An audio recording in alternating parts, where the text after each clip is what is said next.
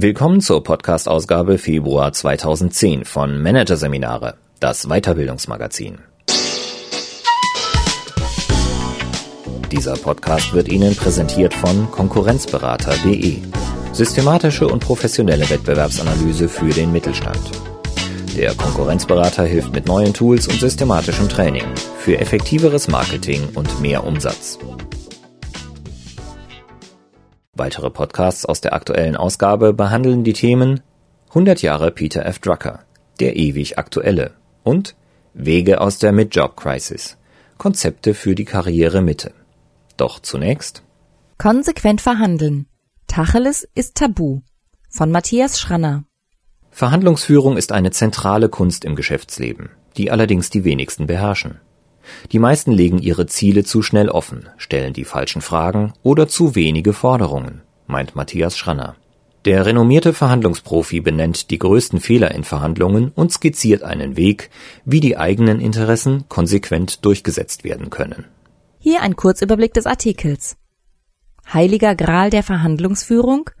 Warum Win-Win oft überschätzt wird. Falsche Fragen welche Art von Fragen warum nicht gestellt werden dürfen. Widersprüche ansprechen und schweigen, wie der Verhandlungspartner dazu gebracht wird, Farbe zu bekennen. Im Spiel bleiben, warum niemals alle Karten auf den Tisch gelegt werden dürfen. Dummies nutzen, wie durch unwichtige Forderungen die Verhandlungsmacht gestärkt werden kann. Und minimieren und e contrario, taktische Kniffe der Verhandlungsführung.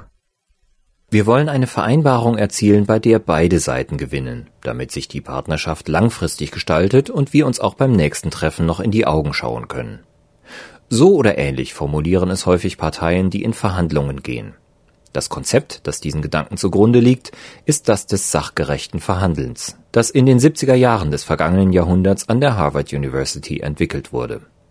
Bekannt geworden ist es auch als Harvard-Konzept, noch populärer firmiert es unter dem Begriff Win-Win. Vielen gilt Win-Win mittlerweile als eine Art heiliger Gral der Verhandlungsführung. Dabei wird eines jedoch oft vergessen. Die Doppelsiegstrategie funktioniert nur, wenn keine fundamentalen Interessensgegensätze zwischen den verhandelnden Parteien bestehen. Das ist aber in Businessbeziehungen, in denen ein jeder letztlich nach maximalem Profit strebt, in aller Regel nicht der Fall. Und außerdem, mit Verlaub, wenn es keine klaren Gegenpositionen gibt, ist Verhandeln auch nicht schwer. Spannend wird es, wenn Ziele kollidieren und die Verhandlung zu einer Machtfrage wird. Die Macht wird dann mit dem sein, der die Kunst, Konflikte strategisch zu lösen und Ansprüche konsequent durchzusetzen, besser beherrscht.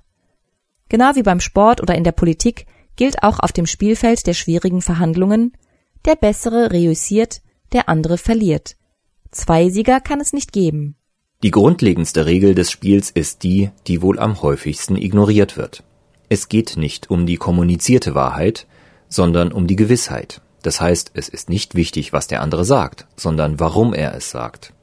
Warum ist er der Meinung, dass sein Standpunkt berechtigt ist? Was sind seine Überlegungen, seine Wünsche, seine Zweifel?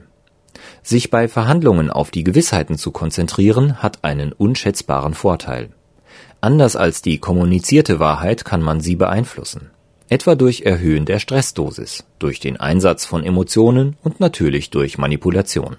Um den Verhandlungspartner in eine gewünschte Richtung zu führen, sind Fragen ein mächtiges Mittel.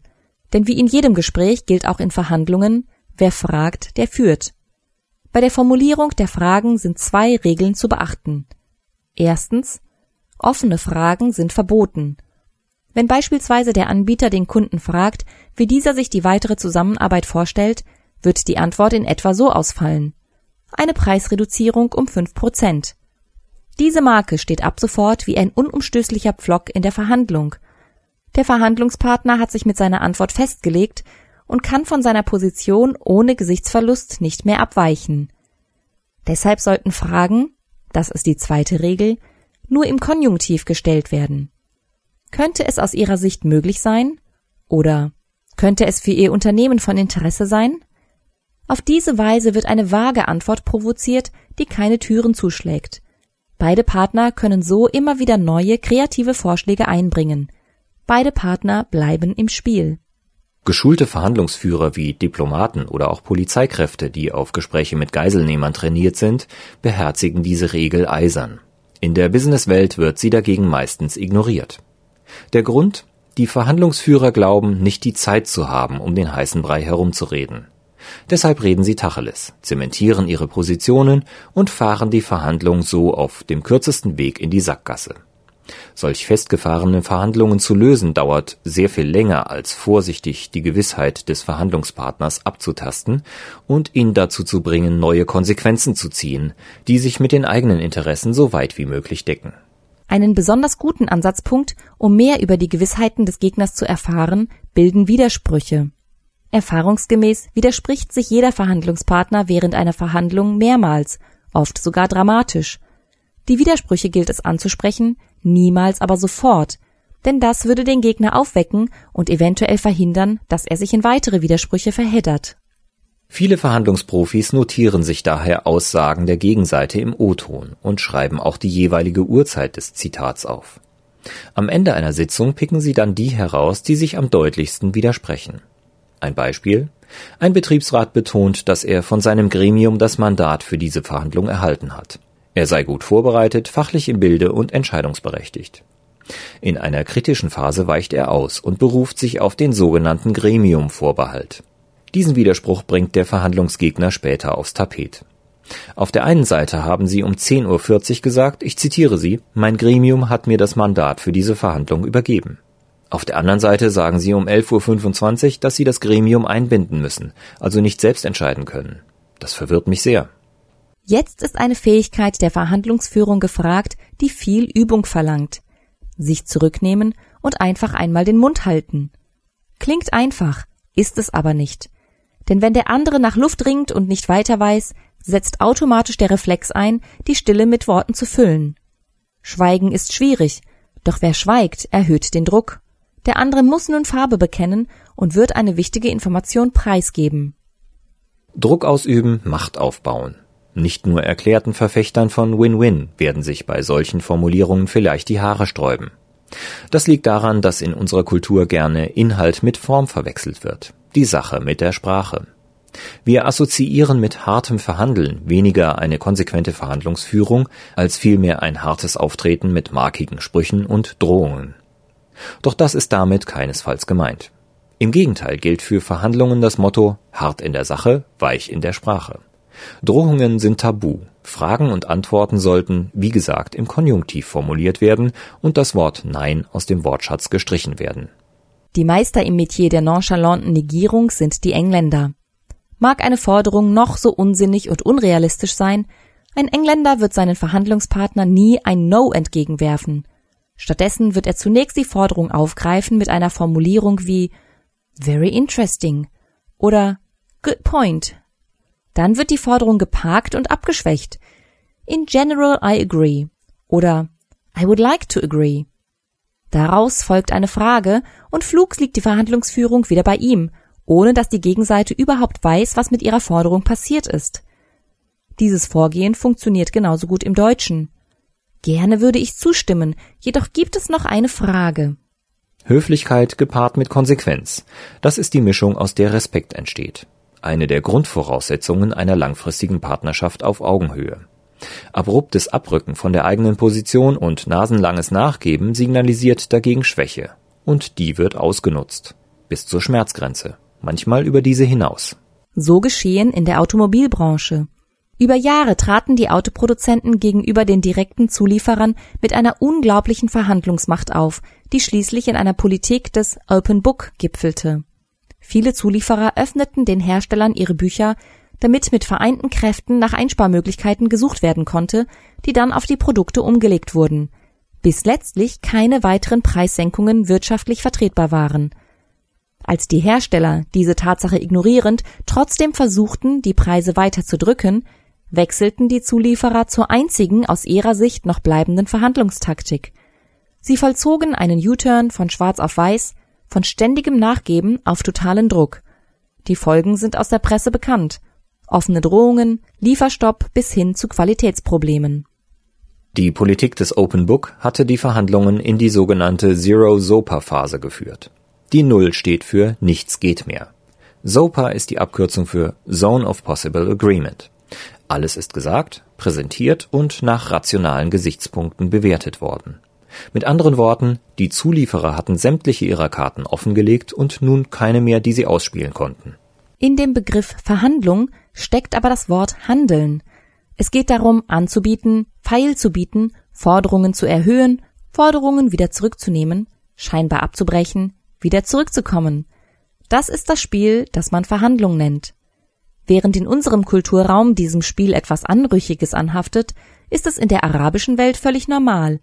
Nicht von ungefähr hat es der Basarhändler zur sprichwörtlichen Berühmtheit gebracht. Der Basarkunde steht ihm in der Regel aber in nichts nach. Auch von ihm kann sich manch geübter Verhandlungsführer noch einiges abschauen.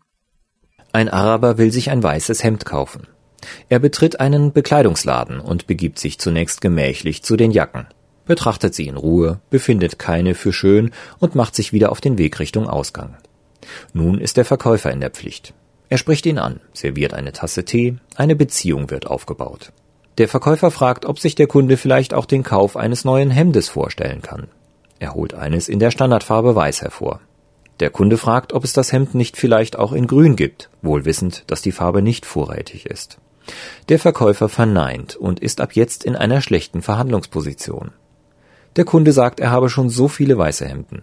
Die Verhandlung beginnt. Den Verhandlungspartner über die eigenen Ziele so weit als möglich im Unklaren zu lassen, gehört zum Spiel dazu. Eine mögliche Taktik besteht darin, die eigenen Absichten in einem Katalog von Forderungen zu verpacken. Dazu sollten in der Verhandlungsvorbereitung vorab, so die Faustformel, mindestens zehn Forderungen formuliert werden. In der Praxis erarbeiten die meisten Verhandlungspartner jedoch viel zu wenige Forderungen. Fatalerweise umso weniger, je schwächer sie die eigene Verhandlungsposition einschätzen. Dabei ist es gerade in einer schwachen Position wichtig, mit vielen Forderungen ins Spiel zu gehen. Bei der Formulierung der Forderungen ist zweierlei wichtig. Erstens, die Forderungen müssen konkret sein.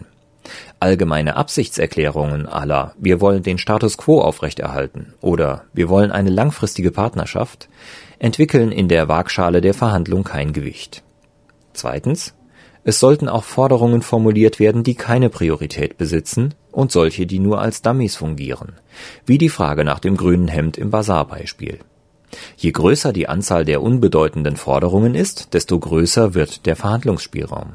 Diese Forderungen sind das Spielgeld, das geschickte Verhandlungsführer in die Mitte werfen, wieder zurücknehmen, wieder hineinschieben und mit dem sie schließlich den Verhandlungspartner dafür bezahlen, dass er die ihnen wichtigen Forderungen erfüllt. Wer Verhandlungsprofis bei diesem Spiel beobachtet, sieht, wie sie hin und her lavieren, unwichtige Forderungen aufstellen, um sie dann wieder zu verwerfen, kann den Eindruck gewinnen, dass diese vielmehr ihrem Bauchgefühl folgen, denn strategisch vorzugehen. Dem ist mitnichten so. Denn jeder geschulte Verhandlungsführer weiß, wer intuitiv handelt, der agiert nicht, sondern reagiert, verliert also die Kontrolle. Daher folgen sie bestimmten strategischen Spielregeln der Verhandlungsführung und beherrschen außerdem eine ganze Reihe taktischer Kniffe, um die Verhandlungsführung auf ihrer Seite zu halten. Ein in heiklen Verhandlungen häufig angewendeter Kniff ist die Argumentation aus der Gegenposition, e contrario. Das funktioniert so. Der Verhandlungsführer bringt eine Meinung ein, die er nicht teilt, um sie dann selbst zu widerlegen. Zum Beispiel, ich bin nicht der Meinung, dass der Preis der entscheidende Maßstab für die Bewertung des Angebots sein sollte. Wichtiger scheint mir die Messbarkeit des Erfolgs, die ich anhand der folgenden Untersuchung darlegen kann. Wer dies geschickt anstellt, hat gute Chancen, dass seine Nichtmeinung nicht mehr aufgegriffen wird. Eng verwandt mit der E-Contrario-Taktik ist die These-Antithese-Argumentation. Dabei bringt der Verhandlungsführer Gegenargumente zur eigenen Position ins Spiel, Antithesen, und erklärt dann anhand seiner Argumente, den Thesen, warum er trotzdem von seinem Vorschlag überzeugt ist. Gemäß den Grundsätzen der Dialektik führt er These und Antithese schließlich in ein synthetisches Fazit. Der Vorteil dieses Vorgehens dem Verhandlungspartner wird ein Weg aufgezeigt, der es ihm ermöglicht, seine eigene Gegenposition neu zu bewerten und neue Konsequenzen zu ziehen.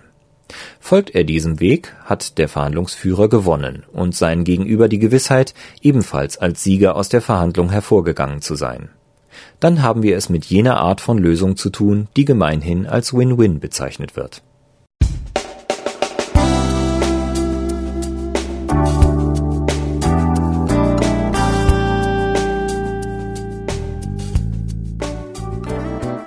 Sie hörten den Artikel Konsequent verhandeln.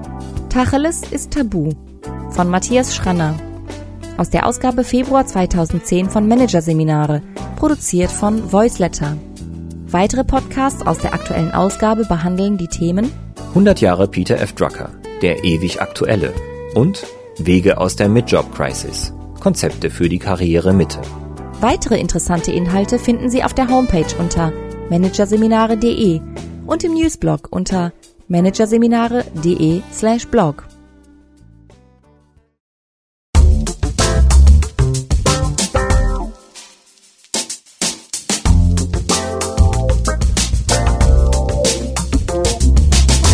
Das war der Podcast von Managerseminare, das Weiterbildungsmagazin, Ausgabe Februar 2010.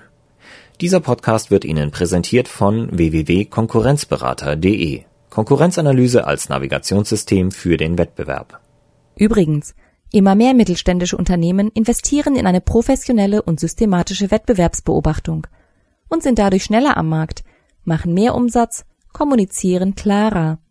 Mehr Informationen, Beratungs- und Trainingsangebote zum Thema Konkurrenzanalyse finden Sie unter www.konkurrenzberater.de.